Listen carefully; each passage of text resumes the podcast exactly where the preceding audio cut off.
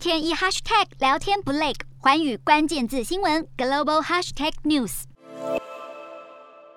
俄罗斯攻打乌克兰，这场突如其来的战争震撼全球，欧洲更是首当其冲。瑞典智库斯德哥尔摩国际和平研究所公布最新研究指出，二零一七年到二零二一年，全球武器出口较前五年减少百分之四点六，但欧洲国家却逆势增加百分之十九，增加幅度位居全球之冠。其中的关键时间点就是俄国在二零一四年并吞克里米亚半岛。乌俄战争更让向来抗拒提高军费的德国打破禁忌，决定大幅扩充军力。德国今年预计编列一千亿欧元的特别预算，大约台币三兆一千五百亿元，用来强化防御力量以及购买军火。国防预算未来每年将会超过 GDP 的百分之二。丹麦也宣布将大幅提高国防预算，预计二零三三年将达到全国 GDP 的百分之二，相当于每年增加一百八十亿丹麦。克朗大约新台币七百四十一亿的国防开支，瑞典也表示要提高军事支出，达到冷战以来的最大成长幅度。而新的军事预算将会占瑞典 GDP 的百分之二，并且增加国防兵力来因应当前面对的安全威胁。欧洲国家预料会以美国的 F 三五等战机、飞弹跟其他重型武器增强军备。斯德哥尔摩国际和平研究所的研究员指出，添购这些装备要花点时间，从决定。下定到生产等流程至少需要一到两年的时间。至于在武器出口国方面，